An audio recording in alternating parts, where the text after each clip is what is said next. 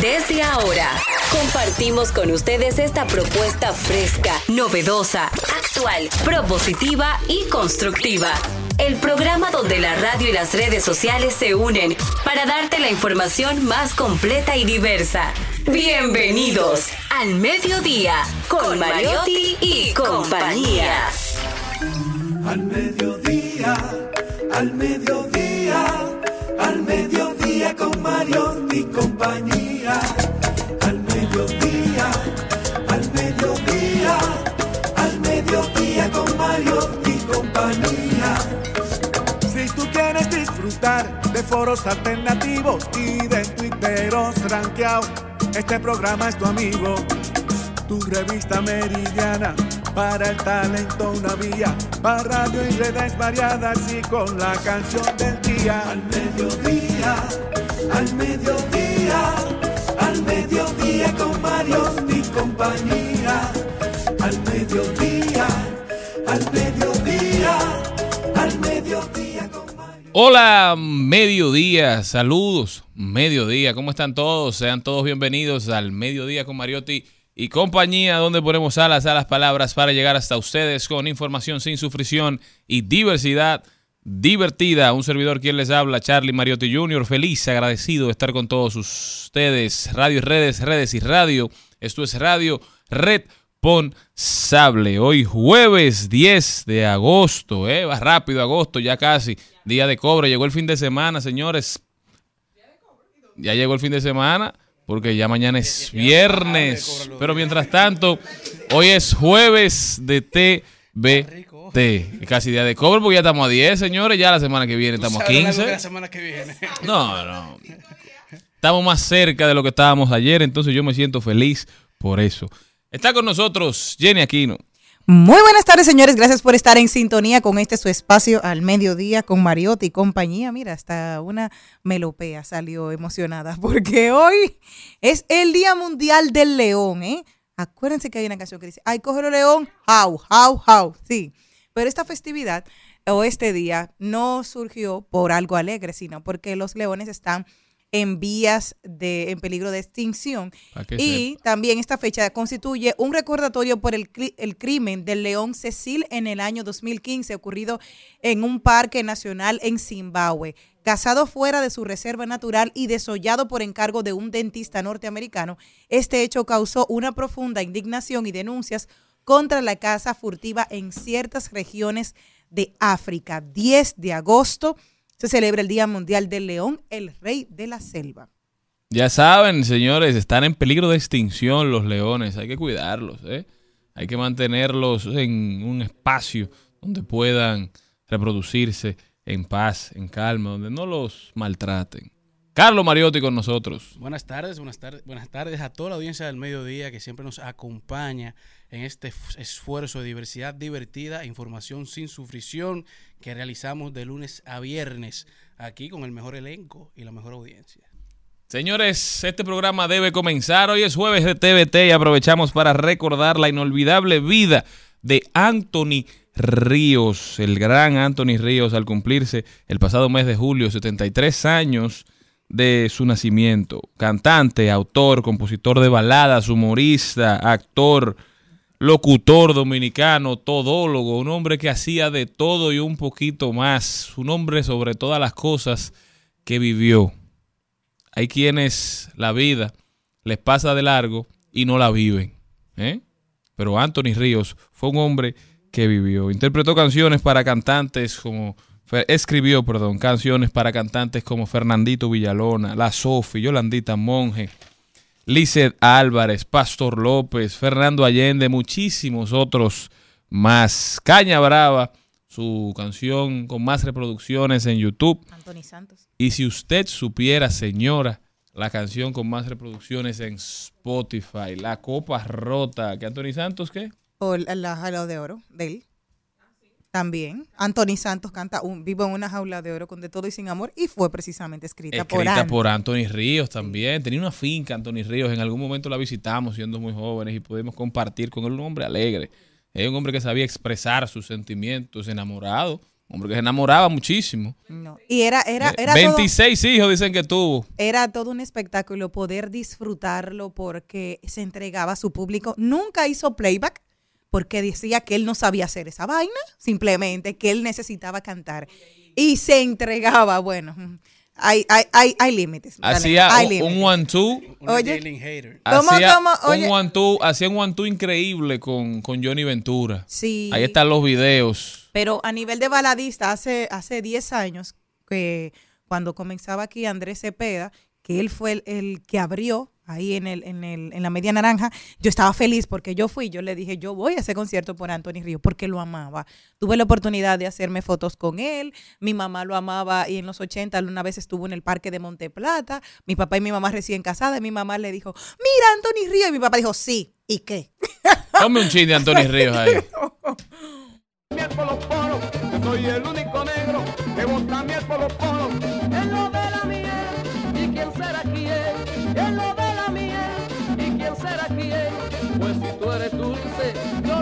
también. Pues si tú eres dulce, Ventura, yo lo soy también. Di que tiene miel y tú no tienes nada. Di que tiene miel, tú no tienes nada. Con ese cuentazo, muchacho, a quien me engaña. Con ese cuentazo, a quien me engaña. Con lo que tú dices, rebajarme quieres. Con lo que tú cantas, rebajarme quieres. Y no tengo miel, que hablen las mujeres.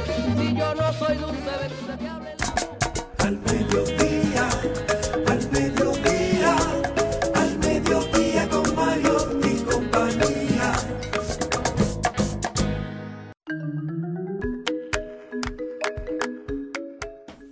Y el programa de hoy, luego de, recordar al gran Anthony Ríos, ¿eh? empieza con Darío López, que nos viene a hablar de tecnología. Él es programador de páginas web y experto en tecnología. Y nos va a preguntar qué tanto provecho le sacamos a nuestro celular inteligente. Pasamos el día completo utilizándolo, pero de verdad lo aprovechamos. ¿eh? Luego nos vamos con Ahí lo dijo, rodaremos por el mundo, hablaremos de deporte y también de derecho, pero esta vez con Héctor Luis Mejía, que hoy nos viene a hablar de un tema que le preocupa y le ocupa bastante a doña Jenny Aquino, la herencia como derecho. ¿Quiénes heredan y por qué? Luego nos vamos allí, vamos a ver qué está pasando en San Cristóbal, qué nos ofrece San Cristóbal también, las principales tendencias en las redes sociales, comentario estelar de don Richard Medina directamente desde la Universidad de Harvard. Y la pregunta que se hace Richard hoy es, ¿por qué se está hablando tanto de Guyana? ¿Qué es lo que está pasando? Buenas vidas, buenas vibras. Hoy doña Jenny nos tiene Sofía Girao, la primera mujer con síndrome de Down en ser modelo para Victoria Secret, rompiendo paradigmas y abriendo, abriendo nuevas rutas. También reflexionaremos desde el alma con Angelita García de Vargas, que estará con nosotros un poquito más tarde. Serine Méndez nos trae los Selly Tips y Natalie Castro nos lleva por la actualidad de las redes sociales, explicándonos qué es lo que está pasando entre Mark Zuckerberg e Elon Musk. También Google Spaces qué es lo nuevo que trae Apple y cómo TikTok está cambiando su algoritmo para Europa. Muchas, muchas, muchas historias, muchas noticias, mucha novedad, todo eso, todo eso y más en su programa preferido, al mediodía con Mariotti y compañía. Nosotros ya volvemos. Si usted supiera, señora,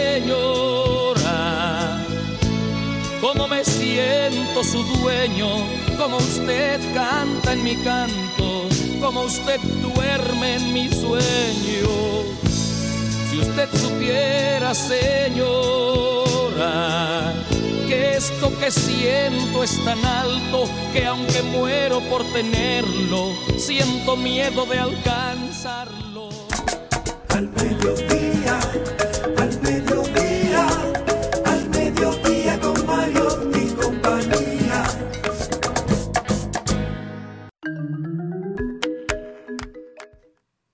Señores, y nos hemos encontrado la agradable noticia, así como sensual y romántica, de que tenemos los resultados preliminares del décimo Censo Nacional de Población. Actualmente somos supuestamente 10.760.028 habitantes. O sea, en, en 13 años que es la fecha del último censo, Ajá. según estas informaciones, casi 11 millones. solamente hemos crecido más o menos 700 mil personas. ¿Qué? No lo creo. La gente no está pariendo, la gente no se está muriendo. O sea, ¿qué pasó? Porque mi abuelo y mi- mis abuelos murieron en un fin de semana. En un fuetazo se fueron los dos. Dime. Y entonces dice, hace 10 años habíamos 10 millones. Yo no entiendo. En pandemia la gente trancada, Exacto, y la- no- en no pandemia, no, no, o sea, no, Qué nada. locura, ese no se, no se reprodujeron. pandemia no se contó. No, no, no, no. En ningún momento. Aquí no hubo sexo durante la pandemia. Según los resultados expresados por la directora de la Oficina Nacional de Estadísticas, Miosotis Rivas, se indica además que de esa cantidad hay 5 mil cuatro- 5 millones, perdón, 437 mil 95 mujeres y 5 millones 322 mil 933 hombres. Esto es alarmante, esto es preocupante definitivamente. Ahí El censo yo creo que, que fracasó nada más mirando esa primera cifra, porque es imposible que hace 13 años éramos 10 10 millones, y y ahora solamente ya hemos crecido 700 mil personas, sabiendo nosotros cómo, cómo ha discurrido esta última década en términos de natalidad en, en la República Dominicana. Preocupante, definitivamente. Yo lo dije, a mí no me censaron. Es verdad. Por mi casa no pasaron, entonces aparentemente no pasaron por la casa de muchísima gente. Qué pena da, da esta, Y esto es- que ha pasado con y el es censo. lo peor, porque entonces imagínate que dicen em, aquí, óyeme, supuestamente en el, en el décimo, en el noveno, en el noveno censo éramos 4 millones, déjame ver, total, según los resultados, eran 4 millones 670 mil mujeres y 4 millones 790 y 21 mil hombres, los resultados preliminares del proceso de empadronamiento que se aplicó en el territorio en el año 2012, el noveno censo de la población en el 2010. Pero ahora lo que me preocupa es, supuestamente en hombres hay 5 millones 322 mil, vamos a suponer, y mujeres hay 5 millones 437 mil. O sea, hay menos hombres que mujeres en la población, pero hay que tú quitar los homosexuales, ¿cuántos te quedan? ¿Cuántos son los solteros? ¿Cuántos son las solteras? Ah, Para uno ¿En qué saber. línea que tú vas? No, no, para de ¿Cuál la población. La reproducción. Al final, tú dices, ¿de dónde vamos a ir a buscarlo? Eso te da a ti afianza a los hombres que, que varios tienen que tener varias mujeres porque hay menos hombres. Sigue afianzando eso mismo, ¿tú entiendes? Las mujeres hay que sacar la parte también homosexual para saber cuántas somos las que quedamos. ¿Entiendes? Lo peor del caso es que toda la sociedad tiene tiempo esperando los resultados del censo, los empresarios, el sector de, de la agricultura, todos estábamos esperando. ¿Por qué? Porque desde el principio, desde que, desde que se anunció este censo y se dijo que no teníamos las condiciones necesarias para llevar a cabo un censo, ¿verdad? Como manda la ley, la razón que se nos dio fue que necesitábamos saber cuántos éramos, quiénes somos, dónde estamos, qué estamos haciendo. Yo creo que todos los entendimos y dijimos, bueno, si es por el bien del país, si es necesario, si se va a hacer de la manera más idónea posible, bueno, vamos a, a lograrlo, hagamos esa gran inversión. Pero definitivamente con estos datos, aparentemente no sabremos quiénes somos, dónde estamos, qué ¿Cuántos hacemos. Mira. Doloroso lo, lo que ha pasado, esa inversión de, de tanto dinero que, que aparentemente fue un gasto.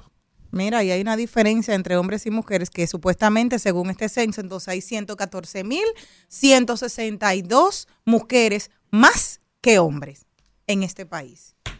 Bueno, te salvaron unos cuantos. Nos vamos para Rusia a buscarlo, señor. ¿será? Porque sigo haciendo un día a sus cumbres tentadoras, ni sospecha lo que haría si usted supiera. En Al Mediodía, con Mariotti, con Mariotti y compañía, hablemos de tecnología.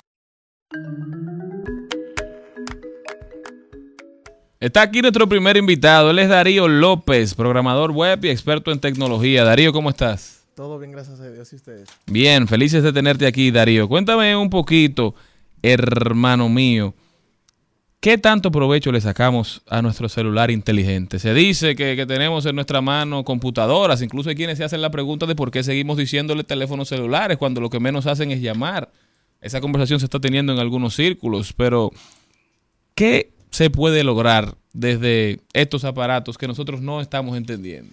Realmente el, digamos como que el 80% de las personas compramos un celular y no sabemos ni siquiera el uso que le podemos dar. Como tú dices, eh, es más como para llamada o WhatsApp, Y hacerme fotos. principalmente. Bueno, es un tema incluso que, que yo iba a tratar en un video que iba a subir hoy, que es muchas personas compramos un celular porque tenga supuestamente mayor megapíxeles, pero esto no significa que tenga mayor calidad. ¿Cómo? Un iPhone, por ejemplo, tiene, te vale mil dólares y solamente trae 12 megapíxeles en su cámara. Mientras que uno de 200, 250 dólares te trae 100 megapíxeles en la cámara. Pero más megapíxeles no es mejor calidad, es solamente mayor tamaño de la imagen. Oye, buen dato, porque a veces uno solamente se enfoca cuántos megapíxeles tiene y se va en esa conversación. Principalmente eso, o sea, la mayor, la mayor, la mayor eh, parte de la gente compra un celular y piensan en cuántos megapíxeles tiene la cámara. Pero tampoco preguntan cuánta memoria tiene, qué procesador tiene. Entonces, cuando se le comienza a frizar, que lo sienten lento, entonces dicen, ¿y qué fue lo que hice? ¿Qué fue lo que compré? Entonces, ¿cuál es la pregunta correcta a la hora de, de elegir una cámara? Si tu, si tu fin es grabar videos de alta calidad y, y fotos muy buenas. Ese era exactamente. Para comprar un celular hay que indagar para qué yo lo quiero. Porque, o sea, no solamente comprar un celular porque digamos que tiene la mejor cámara, pero tal vez tú lo quieres para que te dure un día completo. Tú necesitas mejor batería. No todo es que, ah, que el iPhone 14 es el mejor celular. No. Tal vez con uno de 200, 300 dólares, para lo que tú lo necesitas, es el indicado. Claro. Entonces, a la hora, por ejemplo, si a ti lo que te interesa es cámara, buena foto, entonces tú tienes que buscar un buen lente, un buen procesamiento de imagen, no tanto megapíxeles. Oye, aprendan, ¿eh? Entonces, nosotros, los que somos pocos tecnológicos, que ya tú sabes, mira para qué yo uso el celular. Lo uso para como grabadora, para mis entrevistas que muchas veces tengo para la tesis. Lo uso para hacerme mis videos porque uno no sabe cuándo una persona se va a morir y siempre hay que grabarle algo y hacerle fotitos. Mira, buen Yo lo tengo ahí. Siempre como un archivo general de la nación. Siempre lo tengo ahí. Em, otra cosa para jugar, que me gustan un juego solitario, que lo tengo ahí también. Para conducir, que con, con él, Waze, y después de ahí Spotify, y ya. O sea, esa es mi vida. Pero de ahí, aparte de eso, WhatsApp. Que ya cualquier cosa que necesito está a través. Ya. Sí, ¿Qué más puedo hacer Sí. con esta hermosa herramienta pero que no he hecho? exactamente, bueno, ¿cuál es? Ahí, No, no va, no va. Por ejemplo, la mayoría de personas, por ejemplo, tenemos el celular y, por ejemplo, tú te gusta jugar, te, te gusta tirar muchas fotos, pero quizás el celular que tú tienes no es el indicado para ti. Tiene 60 O no es- megapíxeles de la cámara de No, eso fue que se lo ganó en una Pero rifa. es el. Es verdad, porque Es tiene un talento. sí, pero es lo que te digo. Bueno, me lo Ella no puede entrar a la rifa de- que tenga Huawei. 60 megapíxeles en la cámara no significa que sea que te va a tirar las mejores fotografías. No. O sea, uno que tenga 12 megapíxeles, como te digo, puede ser que tenga, que tenga mucho mejor fotografía que ese que tiene 60. Pero tiene 60 de la de frente. No, que no importa que sea trasero o Por frontal. ejemplo, ¿qué es eso que hacen los celulares que, que puede salvarnos o puede mejorarnos la calidad de vida? Y, por- y seguro todos lo tenemos en el bolsillo y nosotros, sin embargo, no lo utilizamos, no lo aprovechamos. Principalmente los relojes, que son los principales. Eso sí pudiéramos que decir que te pudieran salvar la vida, porque esto ya los relojes inteligentes de ahora te miden la presión, te- tu ritmo cardíaco. Me manda a acostar. No, te- se te dice cómo está tu sueño, o sea, si tu sueño es fluido, si no es fluido. El mío me lo dice. Me dice, vete a acostar porque es importante. es tanto así Ajá, que son- con las mujeres le lleva el ciclo también. ¿Cómo va a ser? Sí, el ciclo menstrual. Sí. Eso es data, eso, eso- esas compañías de, de- de tecnología. No, por Sí. eso dije ciclo. Y te, dinero y te desarrollando avisa, nuevos Hoy aparatos". estás ovulando. Te dice todo eso. O sea, o sea, él te lleva un control total. Prometido.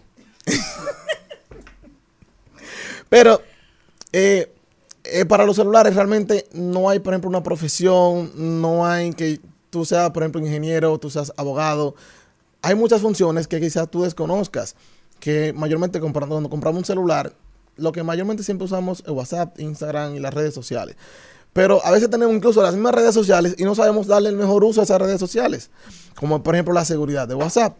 Nosotros tenemos WhatsApp y no sabemos que lo primero que deberíamos de tratar de hacer es poner la verificación de dos pasos.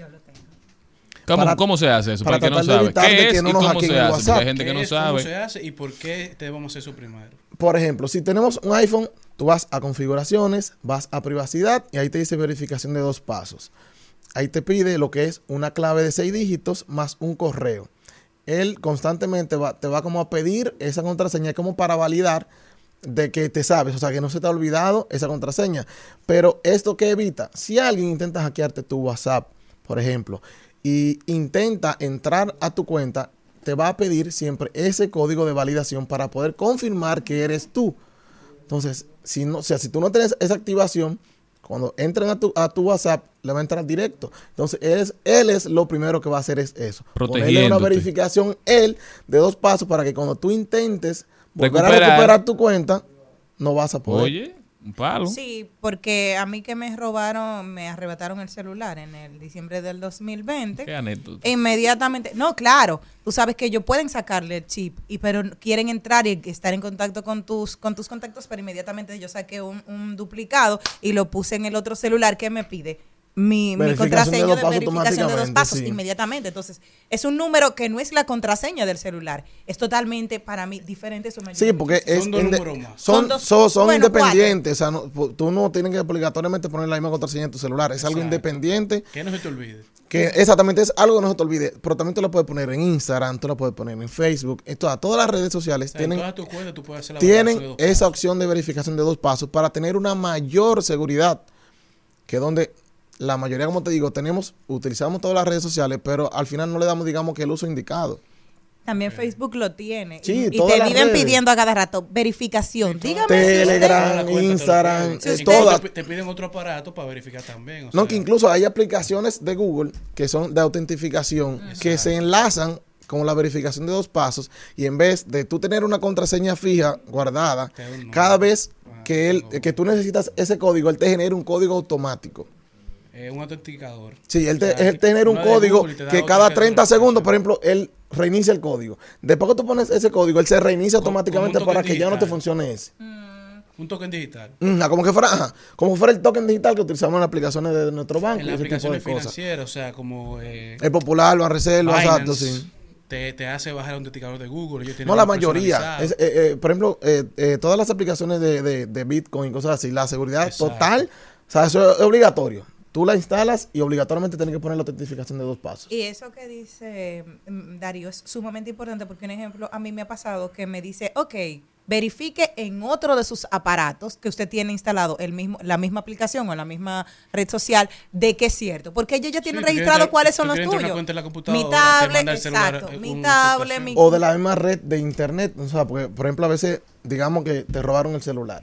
Tú no tenías iniciada sesión, pues, digamos, tu cuenta de Facebook en otro celular. Pero tú si vas a tu casa, él detecta esa red que es de la misma red donde normalmente tú te conectas y sí te lo permite. Si digamos que tú le pasas tu Facebook a una persona que está en Estados Unidos, lo primero que va a hacer es bloquearlo.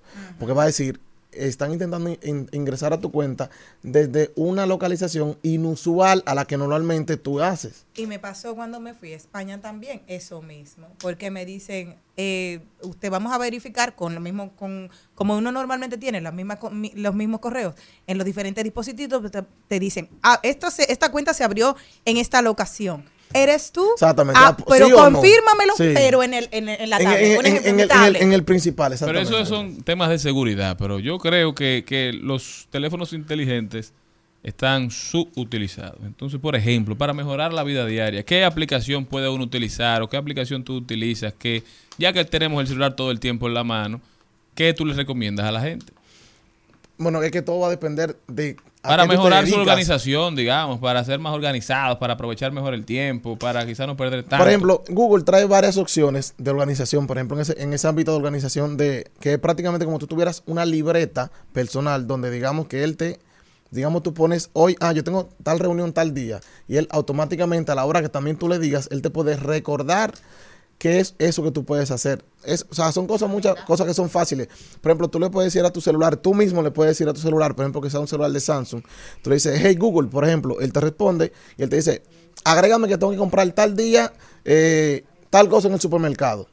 Y ese día él te dice, acuérdate que hoy tienes que ir al supermercado a comprar tal cosa. O sea, él puede ser tu propia memoria. O sea, el celular hoy en día, o no solamente el celular, la tecnología hoy en día está capacitada para que prácticamente todo te lo haga. O sea, hay gente que, que tiene un celular en la mano 24/7 y no tiene agenda, que no sabe No, no, lo que no. tiene que hacer. Es que no saben hacer prácticamente nada. Por ejemplo, en estos días llegó un mensaje que creo que le llegó a todos de WhatsApp dentro de la aplicación Sí. que todo el mundo pensó me hackearon.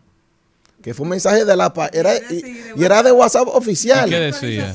No, no, no, El, era el contacto. de era WhatsApp ajá, el contacto de, Ay, de sí, WhatsApp te llegó un mensaje y fue diciéndote de que con eso tú podías validar toda la seguridad y todo lo que ellos tienen dentro de su aplicación para que lo iniciaras.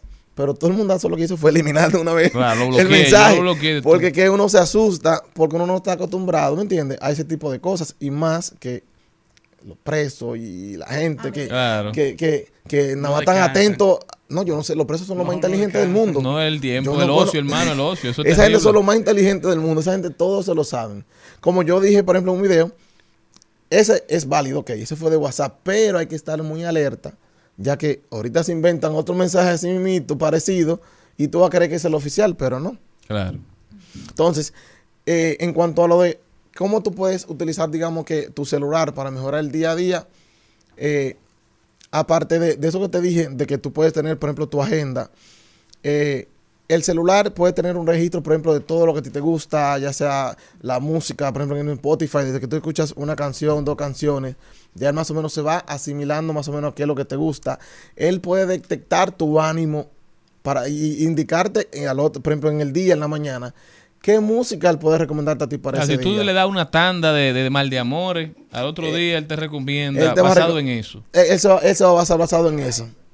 Eh, No es automático. Realmente las redes son automáticas. Si tú, por ejemplo, eh, tú estás en TikTok, en Instagram, en cualquier red social, lo que se muestra es lo que tú le das a entender a Que él. te gusta, que claro. eso es lo que Con te lo que tú interactúas. Es con lo que tú interactúas. Puede Como ser la, aplicación musical, o sea, dependiendo del estilo de música que tú estés escuchando. eso es lo te que siempre te va a recomendar. El mismo YouTube te hace lo mismo. Claro, por eso es que dicen que las redes sociales de información te pueden meter en un, como en un loop, en un, en una espiral, porque si tú tienes una creencia, te va dando cosas que van acorde a esa creencia y no te presentan, digamos, evidencias contrarias, sino que tú te metes en una espiral y solamente consumes lo que crees ya. Y entonces por eso es tan difícil después cambiarte de opinión, aun cuando aparezcan evidencias fuertes que vayan en contra de la opinión que ya tienes. No, y además que hoy en día realmente los celulares nos escuchan. Aunque mucha gente crean que no. Claro, los celulares pero nosotros nos acá, eso escuchan. No hay duda, líder. Nosotros estamos hablando aquí ahora que mismo de WhatsApp y ten por seguro que en una hora tú, estás, tú entras a Instagram y te salen Un un, millón de mensajes. Meta es de dueña de, WhatsApp y programación. de Instagram. No, Oye, no, me pasó los otros días. Yo porque no solamente de ellos. Oye, pero yo- no, claro, tienen muchísimas otras. Pero yo le pregunté a una persona sobre una pulsera de un reloj que vi. Ay, qué bonita está esa pulsera.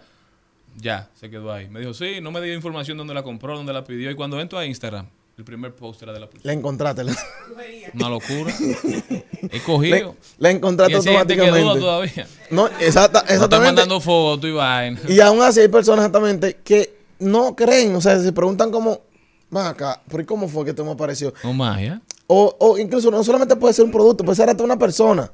Tú puedes estar hablando de una X persona y tú describes a esa persona, pelo corto, digamos, morenita, alta. Y no pasa una hora cuando de repente te sale el Instagram de esa persona recomendándotelo. Y no solo cuando tú hablas, sino también cuando tú haces búsquedas en cualquier buscador online. Claro. Ya las demás aplicaciones empiezan a recomendarte y a enseñarte cosas relacionadas. Relacionada a eso, Y exactamente. el que no le gusta eso, ¿cómo cuidarse de eso? Todas las, bueno, todas las aplicaciones, desde que tú las instalas, te pregunta si quieres darle acceso a tu micrófono, a tu, a tu cámara, a tus contactos. Entonces, al final realmente es uno mismo que no lee Es y obligatorio. le autoriza. No, no, es Es obligatorio. obligatorio. No, No, Tú no. sabes que hay alguna instalación. Pues me ha pasado porque yo le digo a ellos que no. Pues no se instala. Ah, ese es un, un truquito que están No, haciendo. no, son mitos. No, no, no, Sí, no, no, no, es no estamos verdad. hablando de lo mismo. Que sí te tú- digo. tú vas a hacer la pregunta de, ah, eh, de permitir o no tu track. Ajá, Entonces, pero, dice eh, pero no es sí que te digo, después de instalada tú puedes entrar en opciones Exacto. y donde dicen eh, permitir, tú le Pero quitas las Jenny dice que es opciones. obligatorio, yo- a mí no me ha pasado que no me deja eh, instalarla, pero sí me ha Te sucedido. Por ejemplo, te limita Eso sí, funciones, eso porque sí. en WhatsApp, Sí, por ejemplo, sí. si tú no das acceso al micrófono, no puedes mandar nota de voz. Exacto. No, es que, es que realmente tiene su pro y su contra. O sea, ellos, ellos lo hacen es con su segunda. ¿Me entiendes? O sea, porque, por ejemplo, la opción nueva ahora de mandar videos, como que fue- o sea, como una nota de voz en video en WhatsApp, si tú no le permites entrar a tu cámara, No tú no vas a No poder puede, mandar video. claro, claro. Entonces, al final, Te manipulan Ellos- para, para acceder a todo. Y, y lo de la cámara, ¿es verdad que te prenden la cámara? No, eso es mentira. Sí, que te graban No, cuando no, tú- no, mira, no. yo no me voy. Gente Ellos, Yo sí hay- ellos no sí hay voy al aplicaciones. baño. Pero de si te prenden el micrófono, ¿por qué no te van a prender la cámara? No, no, no. Te voy a decir una Ellos cosa. sí hay aplicaciones. En la USAL, Ay, sí. te voy a decir una cosa. En la universidad nos dieron un, un curso de seguridad y dijeron, conéctense a la red abierta. Y dieron todos los celulares. La gente se conectó. Perfecto. Y cuando diseñaron, la muchacha, una muchacha tenía el, el celular ahí encima de sus piernas.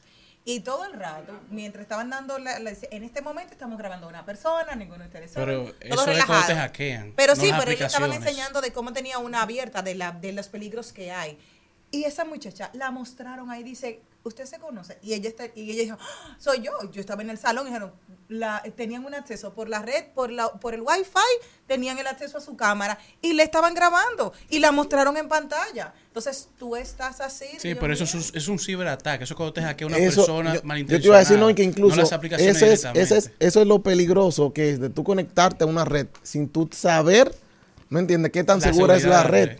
Porque inmediatamente tú te conectas a una red Wi-Fi, digamos que hay muchísimas en la calle, y tú le estás autorizando a que pueda entrar Que a tu cámara, que pueda entrar a tu contacto. Entonces, eso es, o sea, es uno mismo que le autoriza. Lo que pasa es que uno casi siempre Que nunca lee, uno simplemente le da aceptar por, por dispositivos te dan la conectarse. advertencia que es una red no segura. Sí, siempre te lo dice también. Por ejemplo, si es una conexión segura o no segura. Darío, Da- ¿cuál es tu red social? Porque mira, voy a seguir. Te va a me hackear, dar- Jenny. No, ¿cómo me va a hackear? Él me va a dar Jenny te va a prender la cámara. Eh, no, en, en todas mis redes. espérate, antes de irnos, perdón, entonces la gente que anda gastando dinero en tapacámara, caros. vaina, tú sabes que venden como unos... Yo le pongo un tape. Hay stickers, pero venden unos aparatos que tú se los pones delante y por atrás, y que tú tú lo hablas, exacto, que tú lo mueves. En el celular están gastando su dinero. No, porque, que, ¿cómo te digo? Tú vendes de eso, no quiere decir que no, sí. no, no, yo no vendo eso. es que la única forma que pudieran acceder a eso es o con una aplicación que te la instalen en tu Con un celular. Pegaso, como- o- como el de Porque, por ejemplo, hay, hay aplicaciones parentales que pues, son para los niños, Sí. donde tú tienes acceso total Al a todo. O sea, tú le puedes prender hasta su cámara y él no va a saber que su cámara está una a prendida. algún- a los padres que nos escuchan. Por ejemplo, hay una aplicación que se llama Parental Link, que es de Google, totalmente gratis. O sea, que ni siquiera es de paga, es totalmente gratis. Te da, el- o sea, te da un control total de, por ejemplo, qué hace en Instagram, qué hace en cualquier red social. Puedes prender su cámara, saber su ubicación. Eh, o sea, ahí sí pudiéramos decir que sí estás viendo su cámara, Claro. pero tú tienes ya Pero un eso el padre acceso. un hijo, eso está bien. ¿Me entiendes? Tú tienes un acceso por la Parental Link se aplicación. llama. Parental- ya saben, Parental señores, Link. aprovechen todo lo que sus, celulares le ofrecen. Darío, danos tus redes, por favor. En todas mis redes sociales me pueden conseguir como Darío Tips. Yo estoy verificado, o sea que sería fácil de conseguirme. Pero lo pagaste o te verificaron No, antes. verificado, verificado. Eh, en serio. Nosotros, nosotros continuamos. Acabar. Puedo estar con todo el mundo,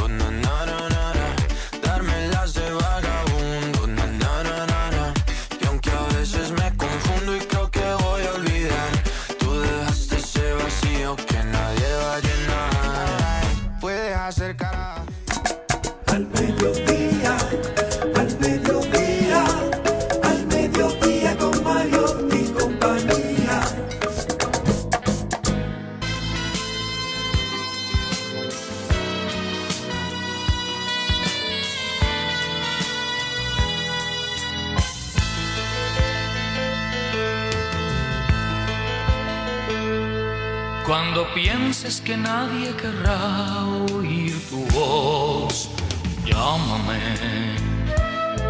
Cuando no haya deseos en ti de encontrar, búscame. Cuando no brote en ti un sentimiento. En al mediodía. ¡Ay! Lo dijo. ¡Ay! Lo dijo. ¡Ay! Lo dijo. Lo dijo. ¡Ay! Lo dijo. ¡Ay! Lo Al mediodía aquí estamos con Mariotti y compañía. ¿Cómo estamos? Bien, en Cristo. Felices. Felices. Yo le puedo decir algo antes de que Feliz. empecemos con el ahí lo dijo. Feliz como una lombriz. Me gusta la Yo combinación. nunca entendí ese dicho. Sí, porque la Porque- lombriz también. Ah, así. ¿Cuál Sí, preocupación Y cuando tú le echas sal, ahí es verdad que se menean con alegría. ¿Tú le echas sal a una lombriz? Y a las babosas. Ay, Dios. Jenny, pero la verdad que tú eres la tremenda. ¿Eh? Juan Ubiere que la goma también. A la qué? goma. Para que no se apaguen. Se le echa sal para que no se apague. ¿A cuál goma? Ah, eso fue eh. Juan Uvieres eh, eh, haciendo un, tuto- un tutorial de cómo quemar goma. Sí. Flamante, aspirante a la senaduría. No relaje. No, yo seguro ella no va a decir eso. ¿Cómo Él lo dijo en televisión 101? nacional. Con el ¿Cómo profesor cómo Juan hacer huelga? 101. Sí. Con el profesor Juan Uvieres. Que tú dentro de, de, de- sí, le echas sal para que no se apaguen. Oigan Pero la sal sirve para muchas cosas. Adelante.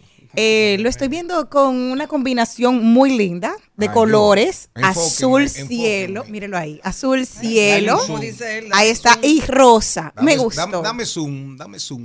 Más.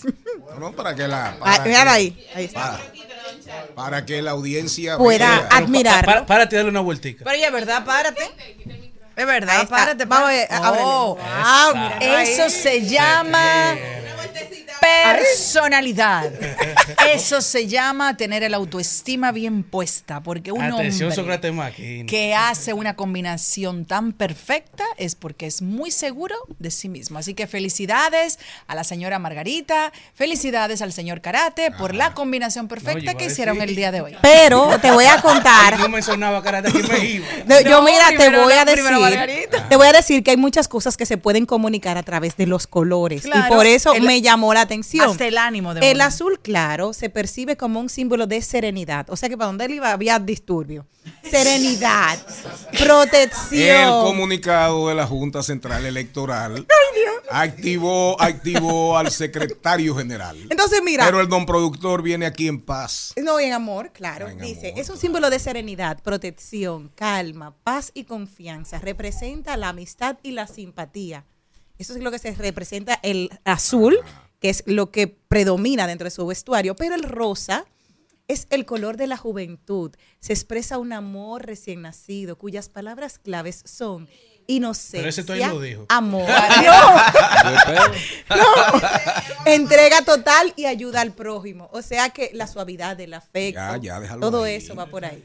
¿Quién dijo algo que merezca la pena Mucha repetirse? Yo tengo uno. Ay, ay, que, me, ¿Tienes? que- que me dio mucha risa. Tienes uno. Claro. un- Simple verías, por favor. Nunca, yo soy una persona demasiado decente. Por de si pudor. acaso. Por favor. El Guaromático, un usuario de Instagram, dice: Nosotros somos la generación, la generación que bailó la Macarena, bailó la CRG y bailó el gato volador. Nosotros no conocemos lo que es hacer el ridículo. ¿Cómo? Me encanta. No conocemos. Lo que es hacer el ridículo. Una generación que no tiene vergüenza. Para nada. El gato volador. La de nosotros. Qué Tú te estás volviendo loco. Nosotros éramos un pelliquito adelante Sí, porque de- él hacer era de la generación época. del TikTok. Tú no has visto esos tigres en la calle bailando.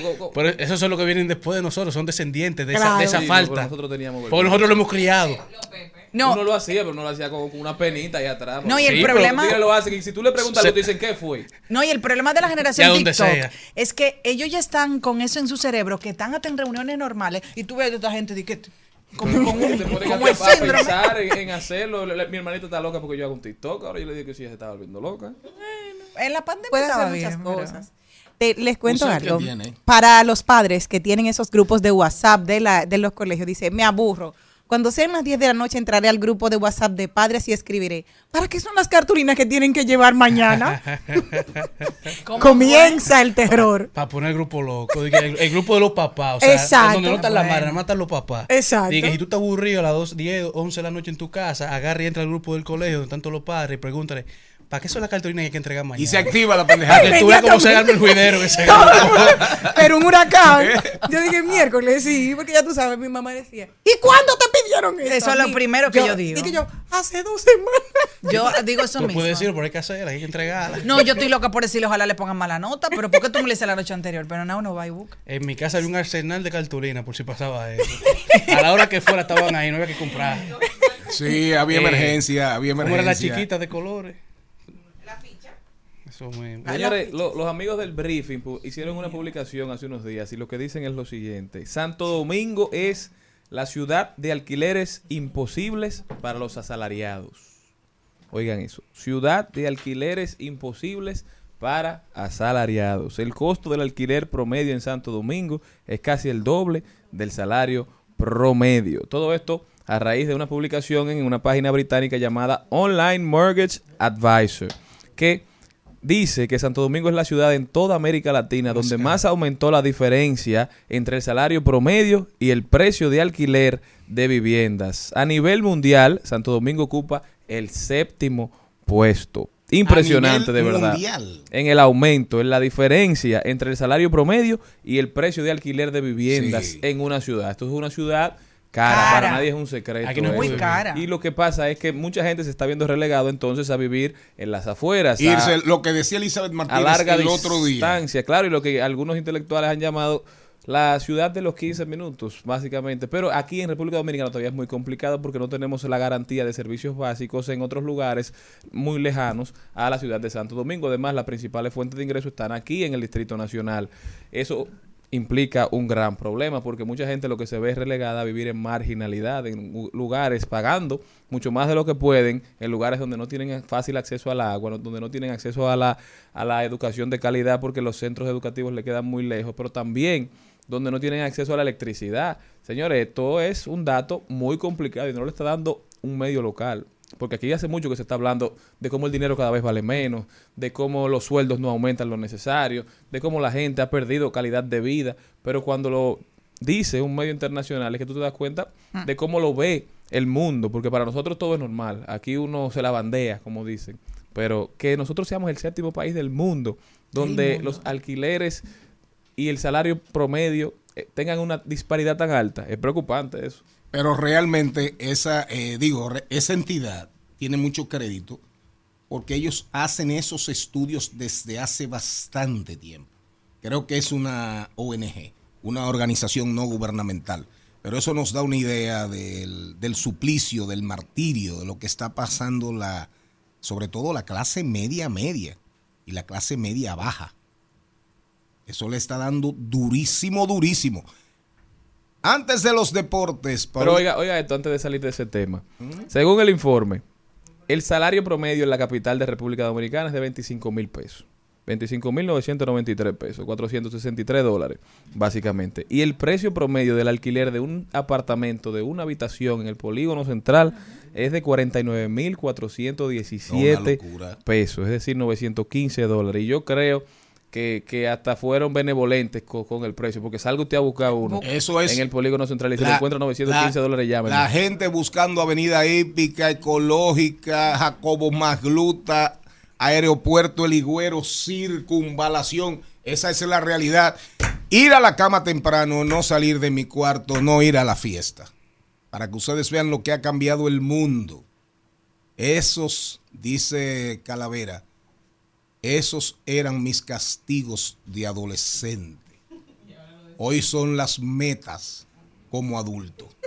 Para que ustedes vean lo hostil, lo hostil que está el mundo y cómo, y cómo la pandemia, cómo la pandemia cambió la visión, la visión y las conductas y la actitud frente a la vida y para la vida y por la vida de muchísima gente.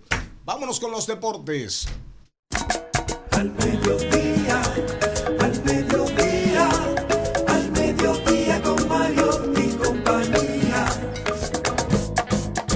El Al Mediodía dice presente. Dice presente el músculo y la mente. El músculo y la mente. Estamos en deportes.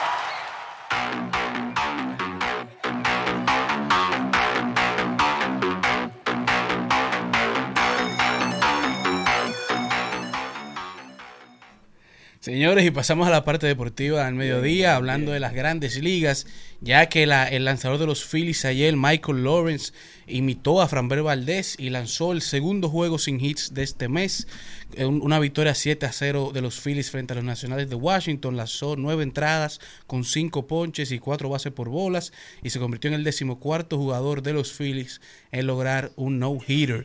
Mientras que José Siri se fue dos veces para la calle en el día de ayer sigue emprendiendo los embates a nivel ofensivo y también el destello defensivo de los jugadores dominicanos como Julio Rodríguez, Juan Soto, Vladimir Guerrero Jr. y demás. Mientras que en el mundo del soccer, llegando a Arabia Saudita, Cristiano Ronaldo se convirtió en el máximo anotador del campeonato árabe, cuatro goles, pasando a su ex compañero Karim Benzema, que venía en empate con tres goles cada uno en el campeonato. Benzema está jugando también en Arabia Saudita. Iniesta. Pero en estos días. Eso. Iniesta firmó en estos días, en esta temporada. Pero Iniesta va como temporada. jugador o como entrenador. No sé los detalles bien todavía, pero ya están haciendo los análisis y los pasos que debería ser como entrenador, que bastante viejo que está.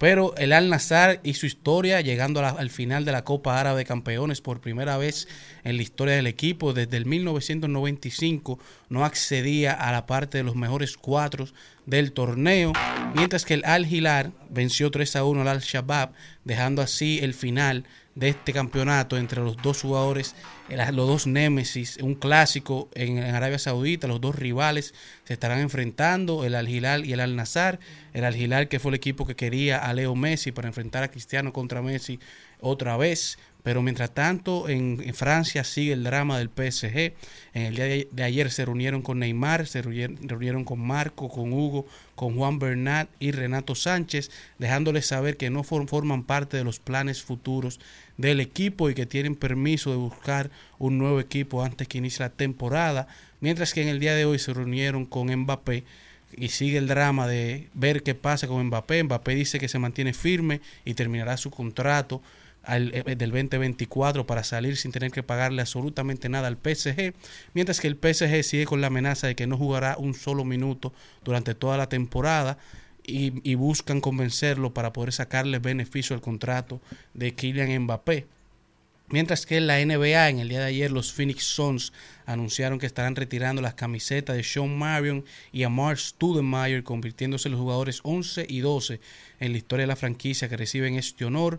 Fueron partes integrales de ese famoso equipo que los llamaban el equipo de los 7 segundos, que llevaron a Phoenix en dos temporadas consecutivas a las finales de la Conferencia del Oeste al principio de los 2000, mientras que Los Ángeles Lakers anunciaron ayer que estarán será de- desvelada el día 8 del mes 8 del año 2024 la estatua de Kobe Bryant y su hija Gigi Bryant en las afueras de la Crypto.com Arena, la ex Staples Center, mientras que el hijo de Nick de Steve Kerr, Nick Kerr, ha sido el seleccionado como el coach de cabecera de los Santa Cruz Warriors, el equipo de la Liga de Desarrollo de la G League de los Golden State Warriors y en- mientras que en la FIBA hoy continúan los juegos de fogueo rumbo al Mundial que inicia ya el 25 de agosto. Hoy República Dominicana se estará enfrentando a Letonia, así como el día de mañana. El 18 se enfrentan a Canadá y el- España el 18 también y el 22 contra Egipto, ya esperando la integración de Carl Anthony Towns, que llega ahora en estas semanas a España para integrarse al equipo, y ya estuvieron anunciando el grupo en el que estará República Dominicana perteneciendo con miras a la AmeriCup 2025, en donde, estaremos compartiendo grupos con Nicaragua, México y Canadá. Así que buena suerte para los dominicanos que siguen con sus partidos importantes de fogueo con mira a este mundial en donde se buscar- buscará hacer historia. Cerrando así con el recuento deportivo del mediodía.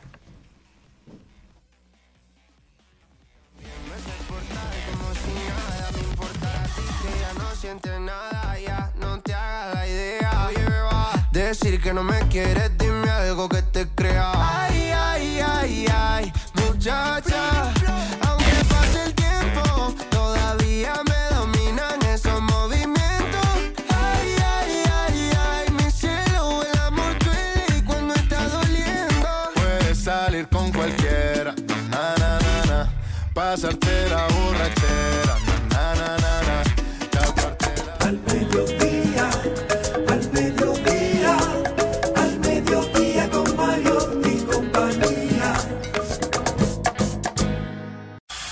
Presentamos en Al Mediodía con Mariotti y compañía. Hablemos de derecho. Héctor Luis Mejía está con nosotros a hablarnos un poquito de derecho. Héctor, ¿cómo estás? Muy bien, gracias a Dios y ustedes espero que estén bien. Él, él- él vino con asfalto recién puesto en la cabeza. Mira, lo, as- look. lo asfaltaron. Usted, usted es abogado, ¿verdad? ¿Qué fue lo que usted estudió? Eh, estudié Derecho en la Universidad Autónoma de Santo Domingo y me especialicé en Derecho Procesal Penal. Ok, cuéntanos qué tema nos tienes para hoy, Héctor. El día pasado estuvimos por aquí y hablamos de el testamento, de cómo el de Cuyos podía dividir sus bienes. El de Cuy, tra- traduzca, traduzca. eh, o la persona fallecida. Daban algunos Gracias. testamentos sueltos aquí ese día. y hablamos de cómo se puede organizar eh, los bienes después de la muerte, qué va a pasar con ellos. Y hoy venimos a hablar de qué diferencia eh, hay en la herencia y en el testamento, cuando una persona deja sus cosas organizadas o cuando muere y tiene patrimonios que dejarle a sus familiares que son elementos muy diferentes. En el testamento usted puede- tiene un por ciento que usted puede dividir los bienes según el Código Civil y en la herencia, cuando fallece eh, la persona, la totalidad de los bienes pasa a todos los familiares o a los herederos. Entonces hay que hacer una determinación de herederos para poder activar esta sucesión y esta puede ser amigable o puede ser eh, contencioso, puede ser por el tribunal en caso de que no estén de acuerdo. Es un poco más complicado porque esta determinación de herederos va a establecer quiénes son los herederos que han quedado vivos. Cuando una persona está casada, es importante saber que lo primero que se hace antes de activar la sucesión es que se separa los bienes del matrimonio, que son el 50% si está casado, y el otro 50% es que se va a dividir entre los hijos o los herederos, en caso de que no hayan hecho una donación o, una sucesión. Y es importante saber que los padres pueden desheredar a sus hijos. Es una práctica que casi no se usa en República Dominicana, pero sí si los hijos faltan el respeto a los padres o no se portan como ellos entienden que deben hacerlo, como hay algunos hijos que sus padres lo abandonan, en caso del hecho hay una persona que tiene que ser responsable de la, de la enfermedad de los padres, los padres están en el derecho de poder desheredarlos, iniciar un proceso de, de declararlos no dignos de las herencias. En el caso de los hombres que han tenido varios matrimonios y que con ellos, ok, un ejemplo, con un primer matrimonio tuvieron tres hijos. En un segundo, vamos a suponer que tuvieron cuatro. Y él fallece con esta esposa, con esta última. Los hijos, los del primer matrimonio, ¿heredan de, de los bienes mancomunados que se hicieron en el segundo matrimonio? ¿O, o- o solamente heredan los de o los cuatro procreados últimamente? Los hijos siempre van a entrar en la totalidad de los bienes. No hay distinción en los hijos. Para la ley, expliqué el otro día que todos los hijos son iguales. No hay, no hay hijos indignos, hijos no de, incluso los que no estén declarados por el padre, si logran confirmar después de la muerte que son hijos de la persona, también entran en la comunidad de bienes igual. No importa que sean bienes del pasado bienes del presente, todos entran en la misma categoría. En caso de las esposas, que sí eh, el artículo eh, 1401 del Código eh, Procesal Civil establece que las esposas, en caso de que los bienes que consiguió el marido después de ese matrimonio son los que entran en la comunidad de bienes, los bienes inmuebles anteriores no entran. Pero los bienes muebles, por ejemplo, las cuentas bancarias, sí entran para la separación del 50%, porque el dinero efectivo no se puede determinar si entró hoy, si entró mañana, eh, es algo más líquido. Pero los inmuebles comprados sí entran lo que se adquirieron después del matrimonio. O sea, que pri- los hijos del primer matrimonio pueden ir a pelear por la segunda casa. Exactamente. Y lo que aparezcan de sorpresa. Una pregunta. Si en ese mismo ejemplo que pone Jenny, hay, en mi caso, vamos a decir, soy yo, y hay de esos siete hijos que hay dos que no sé, que yo he podido demostrar que no quiero que hereden, ¿cuál sería el procedimiento que yo puedo hacer para dejar ese documento firmado y que a esos dos hijos que no han sido tan buenos conmigo no hereden de mi trabajo? Atención los hijos de Serina. Atención, Ariel Adolfo. Bueno. Usted sabe que eso no, no es un simple capricho eh, suyo, Por eso es que te digo que le tiene que estar sustentado ante la ley. Usted tiene que justificar las razones por las que usted Sí, cree pero ¿cuál es el procedimiento que alguien que no esté escuchando pueda hacerlo? Usted tiene que, en principio, ir al juzgado de paz y levantar un acta de que usted entiende que sus hijos han faltado de respeto, han, han cometido faltas graves hacia su persona, como atentado de muerte, la han intentado envenenar, por ejemplo. Que ha- ha Eso- pasado. Eso, es una causa. Y O sea, usted, por vago no se puede. No, eso no, porque por eso no el procedimiento No, hay es- gente es, asustada tan hay gente largo. El procedimiento es tan largo que usted tiene El que no me visita. ese El no me procedimiento visita es tan largo que tú te canses de No, eso que así. tiene que conseguir una sentencia con irrevocabilidad de la cosa juzgada y eso es lo que va a hacer que el hijo sea indigno de la herencia. Porque si usted inicia un proceso porque su hijo se puso de malcriado, se casó con una, una esposa que, usted no, la, no le agradó, Puede echar un pleito usted como puede lógicamente iniciar el proceso, pero si usted fallece en el proceso, eso va a quedar eh, en el aire. ese- ese va a hereda. heredar. claro. No, y sobre todo si usted se arregla con el hijo de aquí a allá, entonces, ¿cómo echar Porque aquí hay mucha falta de conocimiento, porque las series que se ven en el país, que son por lo general norteamericanas, uno escucha, pero allá Se el régimen puede. es muy distinto. No, tú le puedes dejar aquí- hasta el gato. Ah, pero que, y, los hijos que sepan también, que así como se heredan los activos, Héctor, explícale que también se heredan los pasivos. Exactamente. Eso es un dato importante, Charlene, porque los activos ni los pasivos mueren o se extinguen con la muerte. Estos continúan después. Hay personas que pagan seguros de vida para que eh, se puedan consolidar algunos préstamos, pero si su papá o su madre eh, tienen préstamos, usted va a correr con la responsabilidad también de pagarlos en caso de que no tengan un seguro que pueda cubrirlos.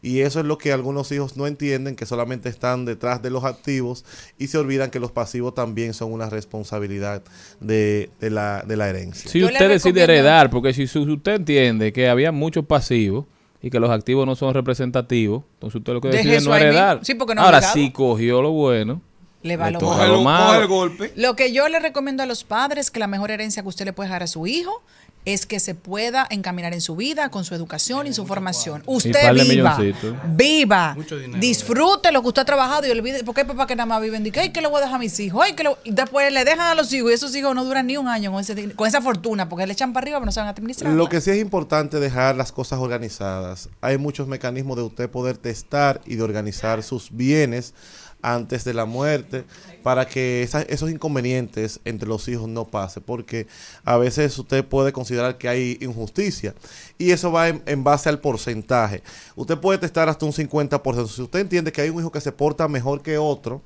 usted tiene todo el derecho de hacer con esos bienes lo que entienda ¿Cómo Porque- fue el lío? Explica, se Ay, me importa bien todo esto. Claro, porque la ley le permite a las personas testar hasta el 50%. Hay un 50% que no lo puede tocar, que es el que se va a dividir de manera justa. Pero hay Tú un- puedes disponer, como te dé tu gana, de un 50%. de un 50% de lo que usted quiera. Si tiene una esposa, del 50%. Si tiene dos hijos, de un, de un 30%. Y si tiene cuatro hijos, tres, hasta un 25% en caso de. Ese 25%, en caso de que tenga tres o cuatro hijos, usted puede hacer lo que usted entienda con él. Si usted entiende que hay una finca y hay alguno de ellos que le gusta la agricultura y que va a invertir en ese negocio, le dice, bueno, esa finca yo la voy a meter en mi 25%, que yo hago lo que quiera con él y se la voy a dejar a este hijo mío que es la que mejor lo va a administrar porque usted tiene derecho sobre ese 25 a hacer lo que usted entiende. Entonces ahí va a haber un hijo que va a- le va a tocar más, por ejemplo, en base al, al por ciento que establece la ley. Héctor Luis Mejía, como decía, decía un amigo mío, mire, compañero, no deje nada, Eso me iba a decir. dátelo todo, que después lo que hacen es que se matan, Ay, sí. se matan por lo que no trabajaron, pero es una visión. Hay Eh, gente malintencionada. eh, No, pero es una visión. eh, es, eh, pero hay, hay personas, hay personas que, hay personas Claro. que piensan así y han actuado así, eh, para que estemos claros. La herencia Sara. Para que estemos claros. No, no, Hay los no, más, los más ricos no del mundo viven donando el dinero Así y es. diciendo que no le van a heredar hay a sus hijos todo padres ese que han patrimonio. preferido, hay padres, hay padres que han preferido, no quieren saber de ellos, sí, pero... que han preferido, oiga bien, donarlo todo, porque no tenían capacidad para gastárselo, antes que dejar esos problemas. Familias hiperunidas, superunidas, en principio, cuando llega la hora del reparto y Son enemigos. y, y casi soplan, casi soplan al dueño de la riqueza para que se vaya. Lo empujan. Ay, sí.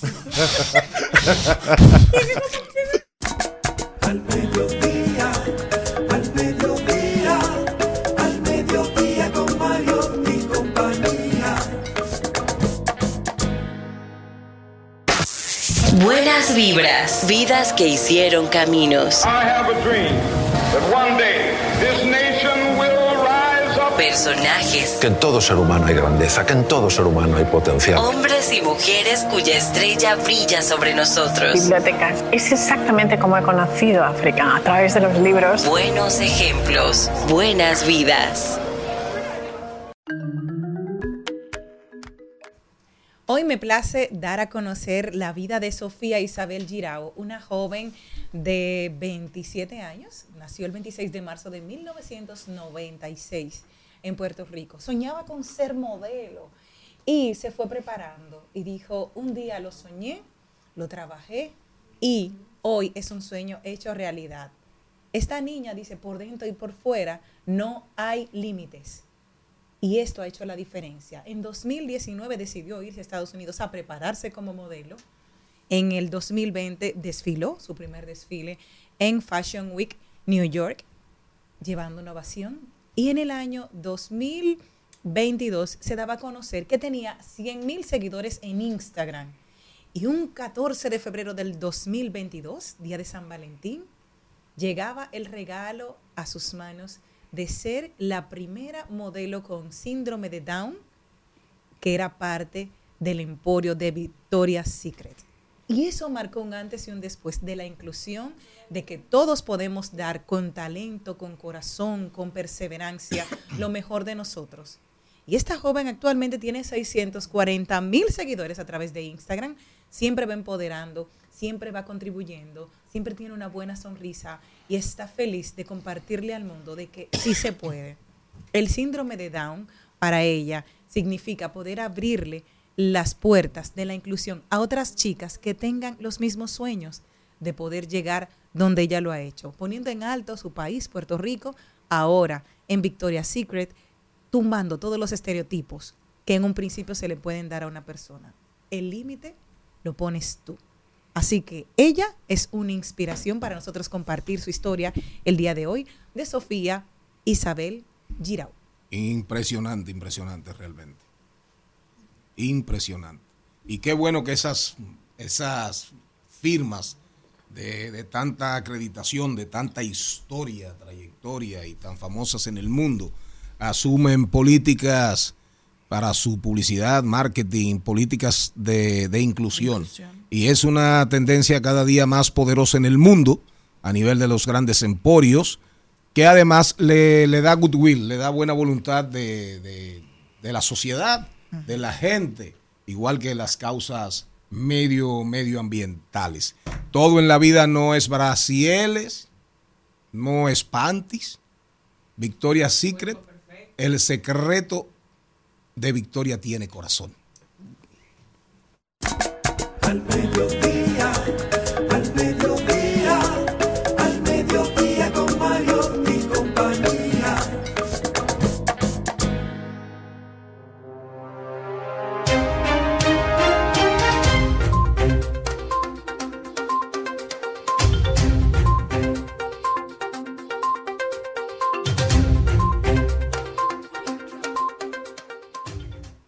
Me voy para China, señores. Un curioso fenómeno social se está registrando en China y es donde los jóvenes están regresando a vivir con sus padres porque están cansados de las extenuantes jornadas de trabajo o simplemente no encuentran empleo. Vivía como un cadáver andante. Era difícil encontrar trabajo antes de renunciar.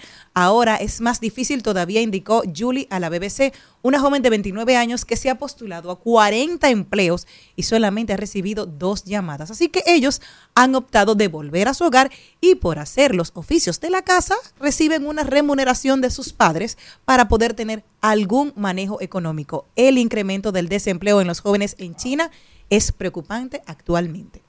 La pandemia. No, y es una La crisis pandemia. mundial. Así O sea, es. Eso está pasando en todos los lugares, incluso en Estados Unidos, donde por lo general los muchachos se iban a la universidad a los 18 y ya no volvían. Hay mucha gente que está terminando sus estudios universitarios y volviendo a vivir en casa de sus padres. Aquí en República Dominicana no hay una cultura de mudarse si no te mudas sino de, de ciudad. ¿Verdad? Los que, viven en el, en el interior, cuando vienen al distrito a estudiar, bueno, pues ya empiezan a, a vivir solos, pero también con suspensión de los padres, porque definitivamente hay una crisis en la creación de empleos y eso no es un fenómeno lamentablemente solo de del país, pero debe crearse políticas públicas que vayan a, a solucionar este problema, porque si seguimos como vamos, vamos a tener muchos problemas.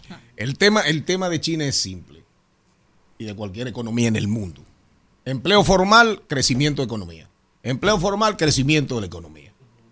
Si la economía te crece un 8, un 7, un 8, un 9, como llegó a crecer China, que llegó a crecer 9, 9 y pico promedio años consecutivos, eso solamente da casi, casi, casi pleno empleo.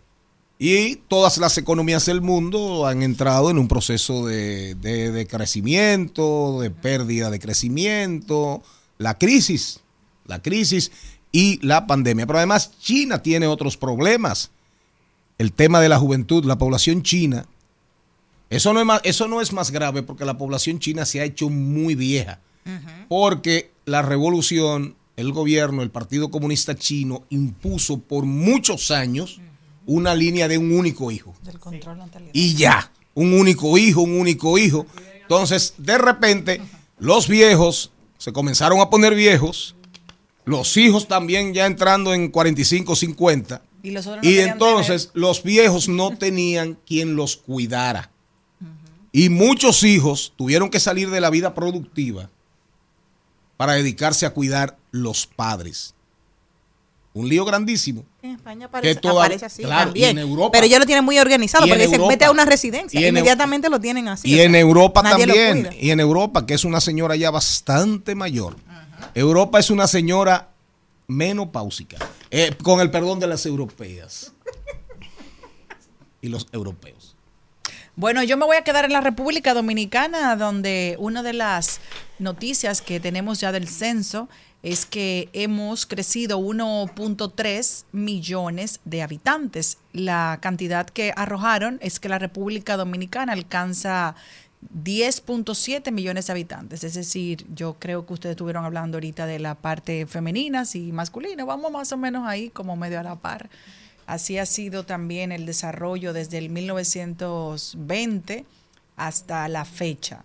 Es decir, vamos prácticamente en la misma cantidad, con excepción, por ejemplo, del 1993, donde sí habíamos muchísimos más mujeres, 3.7 y 3.5 millones eran masculinos, y también con una diferencia ahora, pero no es, no es tantísima, 5.3 para los varones y 5.4 para las mujeres. ¿Usted confía en ese censo? Bueno, no. Pregunto decirle. yo.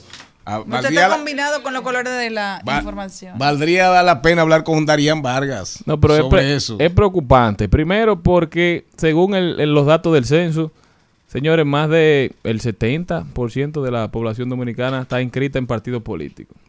Porque la fuerza del pueblo inscribió o Dos mandó un millones. padrón con 1.500.000 personas. El PLD mandó un padrón con 1.700.000 personas.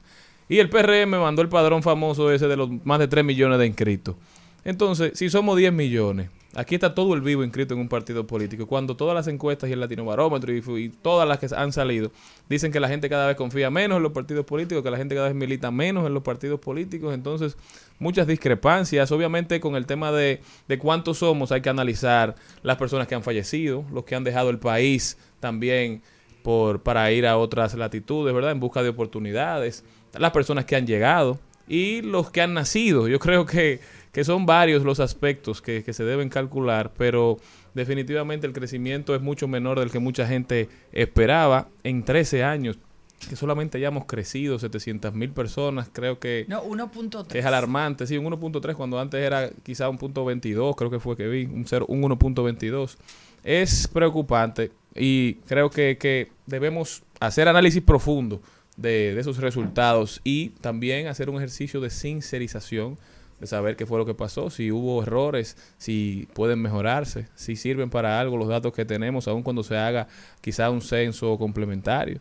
Lo importante es saber cuántos somos, qué hacemos, cómo podemos mejorar. No, no creo que el sol deba taparse con un dedo. Sí, señor, aquí se integra Angelita García de Vargas. Buenas tardes. Muy buenas tardes a todos. ¿Cómo están Un ustedes? aplauso para doña Angelita, que siga con ánimo. Bueno, ustedes saben que los aplausos tienen una energía vital muy especial. ¿Verdad? Alimenta. No, y ahuyenta también. Ahuyenta. Las malas energías. Y los mosquitos. También. sí. Y los mosquitos. ¿eh? Por eso es tan importante aplaudir.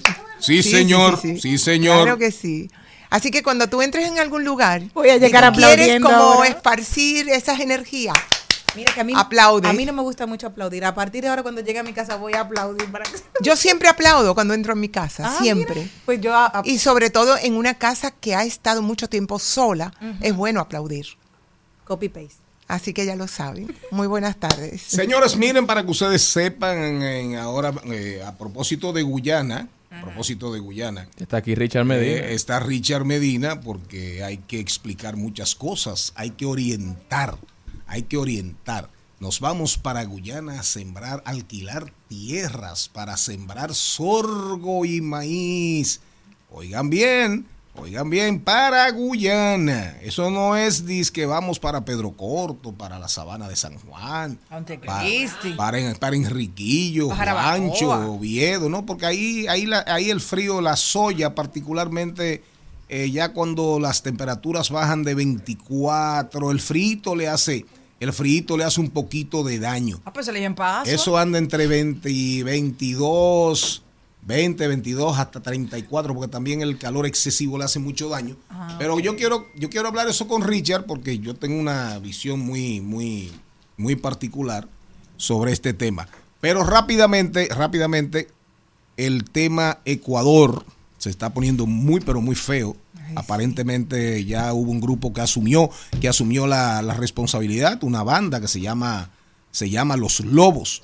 Los Lobos pero aparentemente hay aparentemente hay visos de conspiración porque ya la esposa dijo que debieron sacarlo por el parqueo de atrás, que lo sacaron por adelante y que a un general tal un tal Carrillo lo sacaron por el parqueo, pero a Villavicencio no. Pero esa es la historia de esta Latinoamérica. Para que estemos claros. Si usted quiere saber, busque la historia del Ecuador. un país lleno de tradiciones, de riqueza, de recursos naturales, pero también de mitos y un país que fue de los que rompió con la unidad bolivariana y el sueño de la Gran Colombia. Y la Gran Colombia, y fíjense ustedes dónde comienza parte de la historia para que la entendamos. Cuando rompen el ideal bolivariano, que lo rompe Santander en Colombia, que era colombiano, lo rompe Páez en Venezuela, que era venezolano. ¿Me están, me están siguiendo? Sí. Quien lo rompe en el Ecuador es un general que se llamaba Juan José Flores, que no era ecuatoriano, era venezolano. Invitamos a la audiencia, ahora que Ecuador lamentablemente, tristemente va a estar muy de moda, a que lean, a que lean y hurguen, hurguen, hurguen en esta tierra tan extraordinaria, tierra de mitos, de leyendas y una historia muy, pero muy rica. Un saludo a toda la comunidad ecuatoriana que vive en la República Dominicana, lamentando, lamentando, tan, tan lamentable, valga la redundancia, tan infausto hecho. Tú no puedes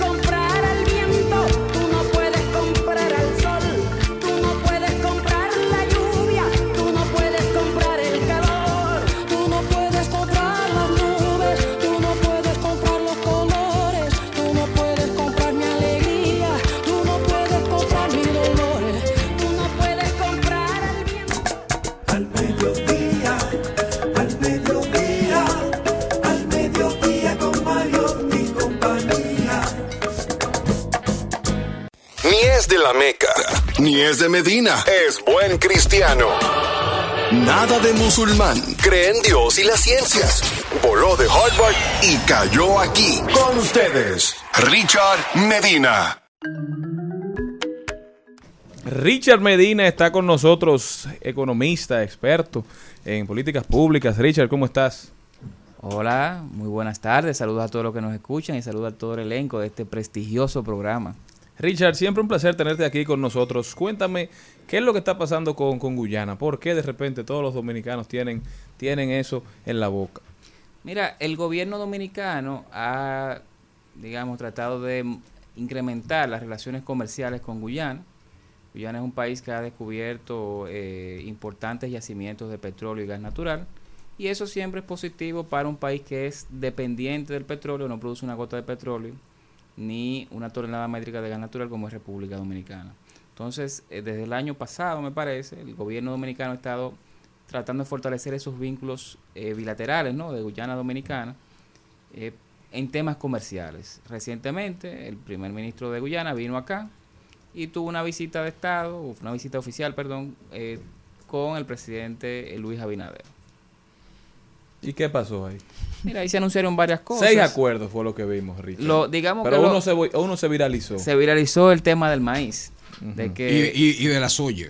y de la soya de que íbamos a tener, eh, de alguna manera, con el sector privado, inversiones allá, ¿no? Para luego importar el maíz desde Guyana, pero que fuera lo que entiendo, porque no he visto completamente esos documentos que se firmaron, o esas cartas de intención que se firmaron, eh, que sí van a traer soya y, y maíz desde eh, Guyana con capital dominicano, es lo que, lo que interpreto.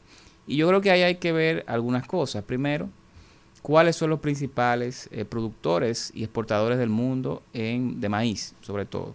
Ahí está Estados Unidos, está Brasil, está Argentina, está la India y nosotros como país típicamente importamos maíz desde Estados Unidos, Brasil y Argentina. Digamos que esos son nuestros socios comerciales más importantes para ese rubro. Y menciono esto eh, porque por algo esos países están siendo tan exitosos produciendo y exportando maíz. O sea, no es algo, eh, digamos, que empezó a, hacer- a suceder ayer. Hay una quema de subsidios, hay unos tamaños de tierra y de, de, de granjas, ¿no? Que permiten que ese maíz que viene, que se produce en esos países, sea muy competitivo a nivel de costo y pueda ser exportado a otros países como sucede en República Dominicana, que lo importa desde allá.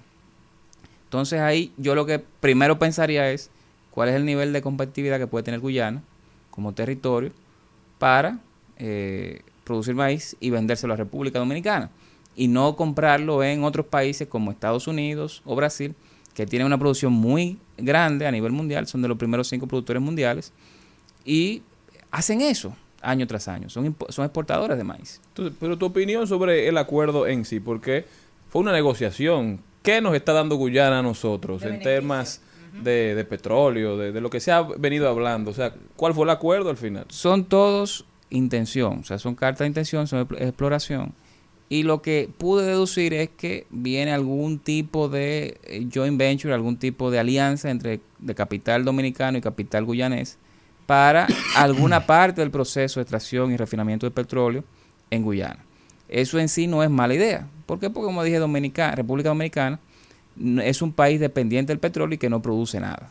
Entonces, digamos, tener un segundo, un tercero, un cuarto, quinto suplidor, además de lo que tenemos nosotros actualmente, siempre es positivo. Ahora bien, hay que ver cuál es eh, la idea con esto o qué se va a hacer con esto. Que es algo que todavía creo que no ha sido aterrizado o no ha sido explicado de manera clara. Richard, perdón, quería preguntarte algo.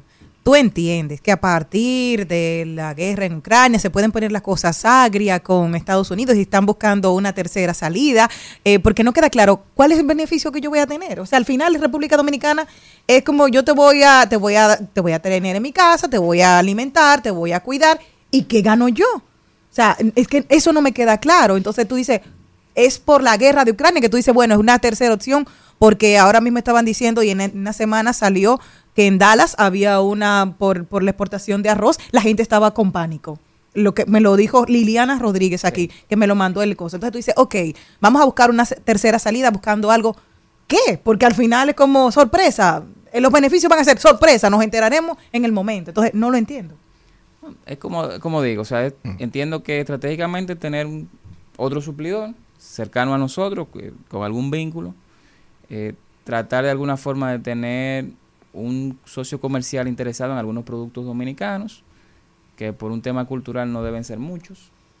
Eh, el, digamos, nosotros ya tenemos un, un comercio con Guyana de 80 enviándole nosotros bienes, 20 enviándonos ellos a nosotros.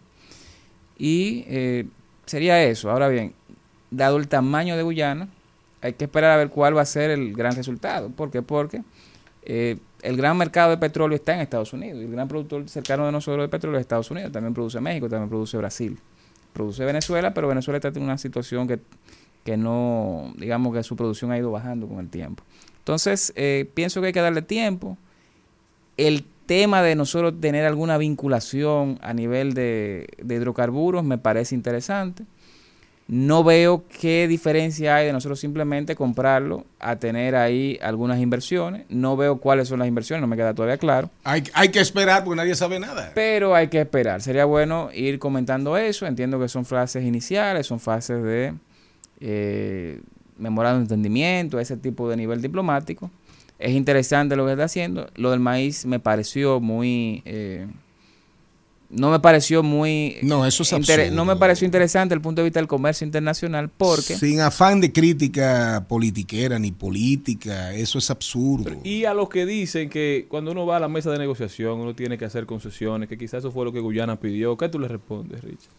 Podría ser, pero no tenemos información. Pero, Es- señores- es sería raro eso.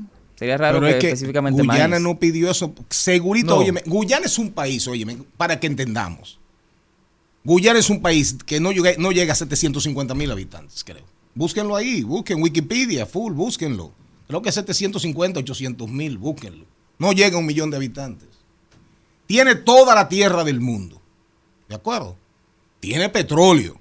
Siempre tuvo.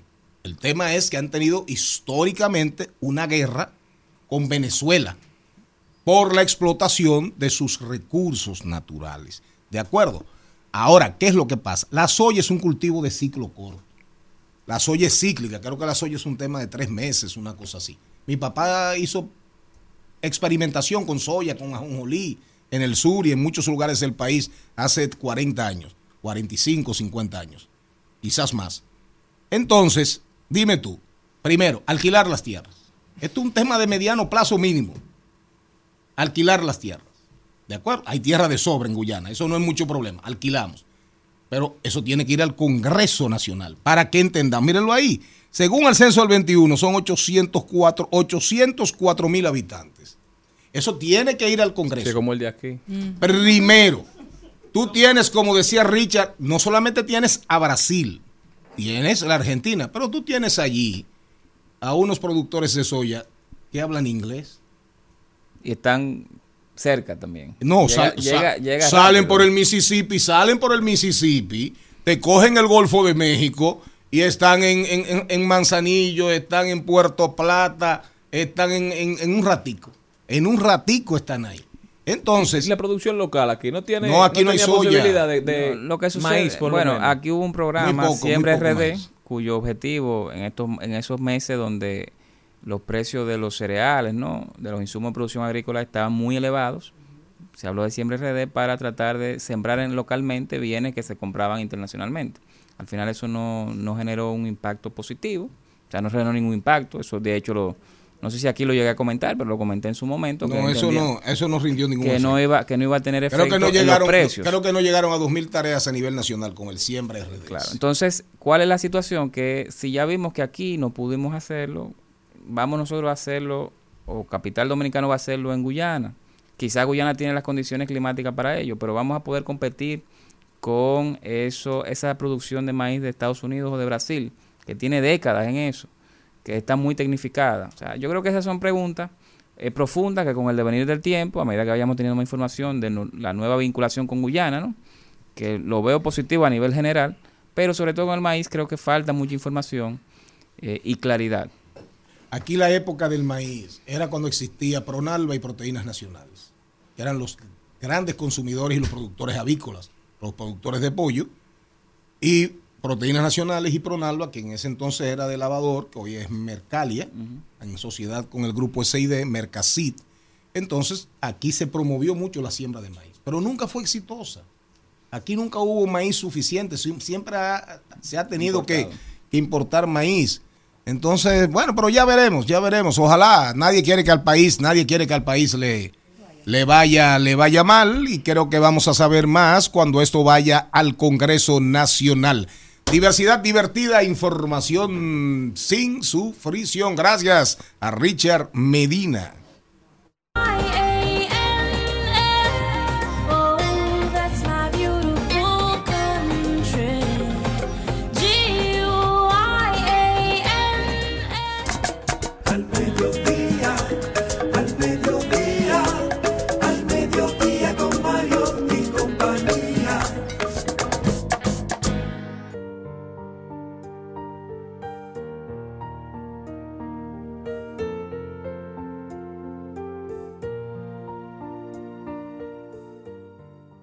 O la hora del sosiego, Hasta lindo habló. de la lentitud de los latidos, del corazón sonando como una sinfonía de sibelius.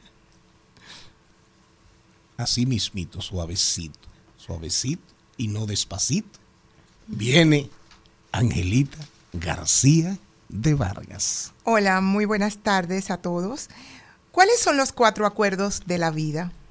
Los cuatro acuerdos son, sé impecable con tu palabra, no te tomes nada personal, no hagas suposiciones y haz siempre lo mejor que puedas. Es bueno que sepan que las palabras crean estados de conciencia y estos determinan tus pensamientos, que a su vez se manifiestan en los resultados. Este libro hace más de 20 años lo leí y me transformó mi vida. La opinión de los demás me apoya a conocer más al otro. Mi opinión es con lo que yo vivo internamente. Por eso respeto la libertad del ser de cada persona. Amo la libertad, amo mi libre albedrío y honro quien soy con gran dignidad.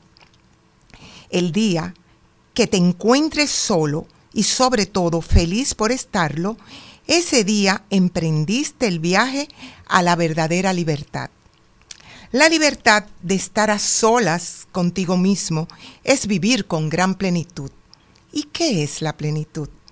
¿Cómo es vivir en plenitud? Una vida plena significa sentirte en paz, en equilibrio y sobre todo satisfecho contigo mismo. Y esto solo se logra siendo más conscientes de cada momento, valorando a las personas que nos rodean, aprendiendo de cada experiencia, agradeciendo y aprovechando cada oportunidad que te brinda la vida.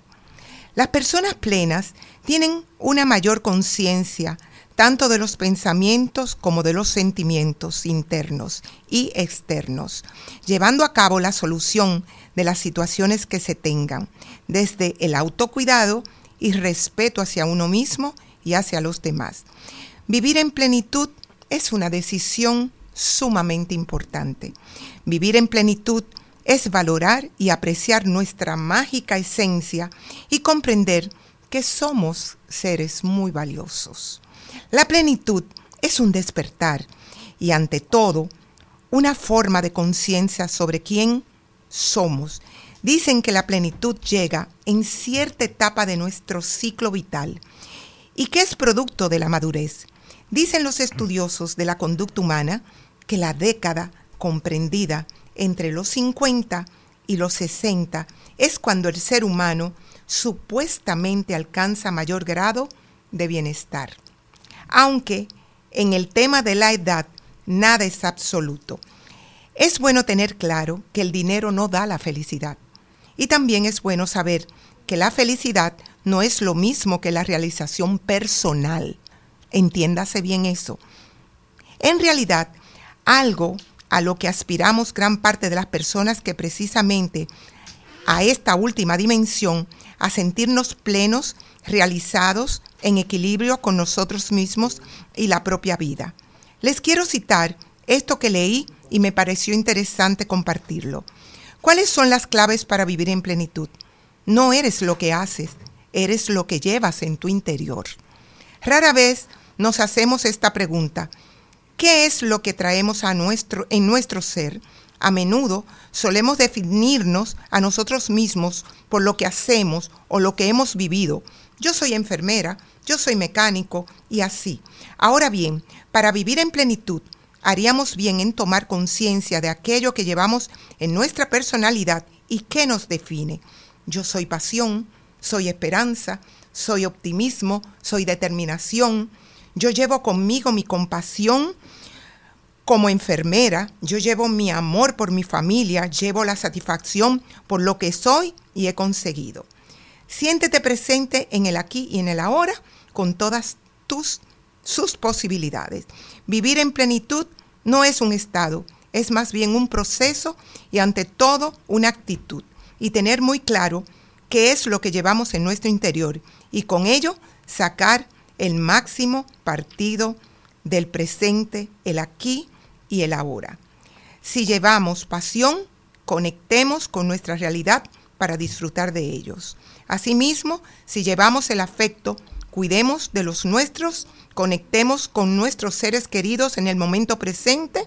Si nuestro interior se define por la curiosidad, el aprendizaje y la experiencia, aprovechemos cada segundo para seguir experimentando y sintiendo la vida. Al, aquel que pierde riqueza, pierde mucho. Aquel que pierde amigos, pierde más. Pero aquel que pierde su valentía, lo pierde todo. Así lo dijo Miguel Cervantes. Así finaliza en el día de hoy mis reflexiones desde mi alma. Un poco largas, sí, pero necesitaba decirle esto a todos ustedes porque es tan importante vivir en plenitud. Angelita García de Vargas, y como dijo Lucille Ball, yo quiero a Lucy para, para eh, nosotros sí sabemos quién es Lucille Ball. Sí, claro que ¿eh? sí. Quiérete a ti mismo y eso, ámate a ti mismo y eso pondrá muchas cosas Y el mundo en te amará. su lugar. Si tú En el mundo su te ama. lugar. Así es. Ahora, después de Angelita, de la reflexión de Angelita, viene el pleito de Elon Musk y de Mark Zuckerberg. Después de tanta paz, vamos hacia la guerra de Mark y de Elon. Vamos a hablar de Google Space. Vamos a hablar de TikTok que cambia su algoritmo en Europa. Oigan qué cambio para que ustedes entiendan que eso es diversidad divertida, información sin sufrición. Al mediodía,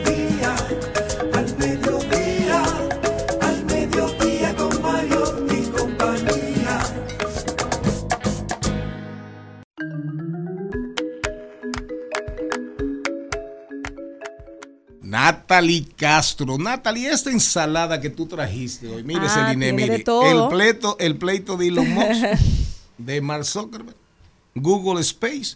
Pay the Apple Way. Oh, sí. Qué buen inglés. Pay the Apple Way. ¿Qué? Ah. Comencemos por ahí, por el Pay the Pay Apple de Way. Apple Way. Bueno, ustedes, hola, hola, muy buenas Hola. tardes a todos. Buenas tardes, jóvenes, todos los jóvenes de esta cabina, Sí, quienes eh, me han dado el placer de volver aquí y compartir con ustedes. Pues, bueno, Apple, ustedes saben que existen las empresas de tecnología. Ajá. Tecnología eh, financiera ha venido un- desde hace unos años queriendo abrirse un, un amplio espacio en las en los negocios tecnológicos. Entonces, Apple está queriendo incursionar en lo que se conoce como fintech, que son las financial technology, tecnologías de- eh, financieras. Entonces, la idea es que ellos quieren poder solucionar esos problemas que residen en el pago tradicional de las cosas, que si se me pierde la tarjeta, que si se me olvidó el PIN, que si me robaron la cartera. Lo quieren eh, disminuir ese, ese, ese, ese rango de problemas teniendo todo, teniendo tu tarjeta en tu teléfono o teniendo tu tarjeta en tu, en tu Apple Watch, en este caso, en tu reloj ellos quieren inteligente. la tarjeta y hacer un tipo de Pero- PayPal. Exactamente, Pero pero es de una locura. En, en otros países se utiliza ya, está habilitado. Yo No, que la existe- gente existe va la- con el reloj. Apple Pay. Eh, no con el celular, sí. va con el Yo veo a reloj mis- pan y lo pan. No, y en. Estados Sin Unidos embargo- yo veo a mi sobrina que no andan con nada, ni cartera. Ella todo lo me sorprendí porque estábamos en un mall y todo lo que sacaban el celular y pagaban todo con su celular. Y yo, Dios mío, ¿y Sí, realmente ya, pero entonces Apple ahora mismo quiere como que incursionar mucho más eh, fuerte, romper un poco más. En, en el pago digital. Exactamente, en todo el tema de pago Eliminar, digital. joder el efectivo. Joder. Hasta la Que hace de tiempo que- crédito. que hace Efectivamente, tiempo- joder el que efectivo hace más tiempo- de lo que está jodido. Ya. Hace tiempo está un poco jodido, Ellos tienen el. Apple Pay, ellos lo que quieren crear una entidad bancaria tipo PayPal, pero de Apple. De Apple, Porque exactamente. Apple Pay es por medio de otras entidades de, bancarias. o de, o- de otras plataformas. Otras plataformas. Es como que exacto, el Apple La Pay. de ellos. Ajá, ellos quieren tener ahora mismo esa parte pudi- pudiendo erradicar al tercero. Que no haya una, Claro. un carnet o un azul, Se ganan sino que ellos, haya- se ganan, ellos se ganan todo el dinero. que hay un Apple, Exacto. exactamente. Claro. Y Google Space. Bueno, Google Spaces realmente tiene un tiempo en el mercado. Lo que pasa es que no es tan, vamos a decir, eh, usado o reiterado en el, en el mundo corporativo. Porque la gente utiliza mucho el Microsoft Teams, utiliza mucho el Slack, Zoom. utiliza mucho Zoom, utiliza mucho... eh, hay otros más que también son parte, que son parecidos a Google Spaces. ¿Qué pasa con Google Spaces? Es, lo, es una alternativa a Slack, que Slack es una herramienta para todo el tema de eh, organización, productividad y gestión de Mm, equipos, mm. igual como Trello, que hace lo mismo, pero ¿qué pasa con Google Spaces? Es mucho más cómodo porque tú lo tienes ahí más linkeado a la mayoría de cosas que tú trabajas con tu Gmail, porque al ser de Gmail, al ser de Google, tú tienes ahí ya una, un compendio de herramientas que vienen de una misma raíz. Y ciertamente eh, permite un manejo mucho más eh, orgánico, digámoslo así. Esa es la idea con Google Spaces y ahora resurgió un poco más porque estaban buscando un tema de actualización y pues de hacer un poquito más de ruido frente a esta herramienta propia de Google. Igualmente, señores, ya que usted, eh, señor Mariotti, mencionó todo el pleito, gracias, el Sí, pleito el, que el tiene. pleito de, el- de Don Elon, de Don Elon y de Don Mark. Ciertamente eso parece una parodia para mí. Sí, para mí también. para mí parece una sátira. Y, eh, eh, porque- eso me- eh, ya se me parece cada día más se me parece a Shakira y a Piqué. Cuando viene a ver, tienen un guion los dos Es combinados. una parodia por la parte de Elon, porque patines. Mark Zuckerberg verdaderamente está participando en disciplinas de artes marciales, está compitiendo Sí, incluso. sí. Pero ¿qué pasa? Caramba. Siento como que, porque todo este lío No, es ha ridículo. venido desde el momento del lanzamiento de Threads Ajá. y entonces ellos se pusieron con un tirijala donde eh, el mismo Elon eh, le, le comenta a través de un tweet que él está haciendo lifting, haciendo levantamiento de pesas, preparándose y, y tal y tal y Está tal. batido, está blandito. que estaba exacto. Y que entonces ahí viene eh, Mark y le pone una fecha tentativa, que es para el 26 de agosto. Todavía no está confirmado, sin embargo, todo, tienen a todo el mundo en expectativa de realmente cuándo va a ser. sin embargo, el intermediario principal es Dana White, que es el presidente Ajá. de la UFC. Ya tú- que es el que se está exactamente. encargando de que verdaderamente se realice y está cuadrando los bouts y donde se va a hacer la pelea. Ah, que por cierto, estaban conversando que iba a ser en el UFC de Las Vegas. Exacto. Que la verdad no sé si está realmente ya pautado como tal. Dicen ahora que ahora hay una pausa porque Elon dijo que se tiene que operar y que será después de la operación. Ya tú sabes. Realmente todo esto tiene a todo el mundo en un tema. En ascuas. en ascuas. Y también hay un detalle. El, Elon dijo que la transmisión de la pelea va a ser a través de, E- de X. eh, bueno, Twitter, el, el Sí, antiguo sí, Twitter. sí. que Ahí es hay- X. ahí hay otro chisme con eso. Entonces, Mark eh, dijo, "Mm, mm". Mark está ajá, renuente, como que mira, ¿por qué? deberíamos, po-". entonces tiró la puya. Dividirnos. di- Tiró la puya diciendo, deberíamos utilizar otra plataforma para transmitir que sea más confiable para los pagos. Diablo. muy fuerte. Veneno puro. Muy fuerte. Ciertamente ellos no han establecido puntualmente el tema de esos ingresos, pero sí estableció Elon que ese dinero va a ser en beneficio de los veteranos de las guerras. Y TikTok y algoritmo en Europa, eso es un show, eso es un show que al final eso me parece a los pleitos de Canelo Álvarez, de la época de Mayweather y ¿cómo se llama? Mayweather y, y, y, Y Pacquiao, y Pacquiao. Pacquiao, y el también el de la UFC que eh, McGregor. y McGregor, Conor McGregor. No, lo que pasa con TikTok es que realmente en Europa bajaron raya. Eh, sacaron el Digital Services eh, Action, la- el servicio de acción digital, donde que va a estar ya facilitado y en ejecución a partir del 28 de este mes, donde hay ciertas cosas que TikTok no cumplía de acuerdo a esa, a esa, a esa nueva norma que rige ya la parte, una parte de la mediación digital en Europa. Entonces, ¿qué pasa? Ya para evitar el tema de manipulación, porque realmente el algoritmo utiliza lo que tú consumes para arrojarte lo que tú consumes y ciertamente se, se convierte en un efecto vicioso, porque tú al encontrar lo que consumes, tú quieres seguir consumiendo. Entonces, ¿qué pasa? Van a tener que cambiar su algoritmo quitando esa parte de transformación del contenido que tú consumes, manteniéndotelo, dándotelo. Lo que van a hacer es, entonces, porque la gente se preguntará, ajá, y si el algoritmo ya no funciona así, ¿cómo va a funcionar? Pues la gente lo que va a ver es videos que sean virales o muy reconocidos de su entorno Nada más. en el tema de en el tema de Europa con ciertos países puntuales ellos van a poder ver las lo que está pasando en su geolocalización Pero eso es censura. ciertamente pero, Pero, ya eso hay- está bien, porque entonces ahí verdaderamente lo que se viralice va a ser orgánico, porque TikTok ha confesado que ellos deciden qué viralizan y qué no. Sí, realmente. Hay, hay unos detalles porque al ser, como se va a lanzar en, puntualmente ya como en Europa completo a el día 28 de agosto, entiendo que muchas de esas cosas del tema de censurar y el tema también de esa, ese sesgo entre si viralizo o no viralizo X o tal cosa, va, toda esa conversación va a surgir una vez que salga, realmente. Natalie Castro, brillante, despídala, señora Méndez. Bueno, es un placer para nosotros contar con una mujer tan preparada y sobre todo que nos trae lo mejor que está pasando a nivel internacional en el mundo, vamos a decir que de la tecnología, en el digital y sobre todo muy hermosa. Trajo una ensalada hoy de temas. La semana, la semana que viene le ponemos lo que faltó. La mayonesa. Nos vemos. Mañana Muchas es viernes. gracias. Mañana es viernes. Nos vemos mañana. Nos escuchamos mañana. Si Dios quiere. Hasta aquí, Mariotti y compañía.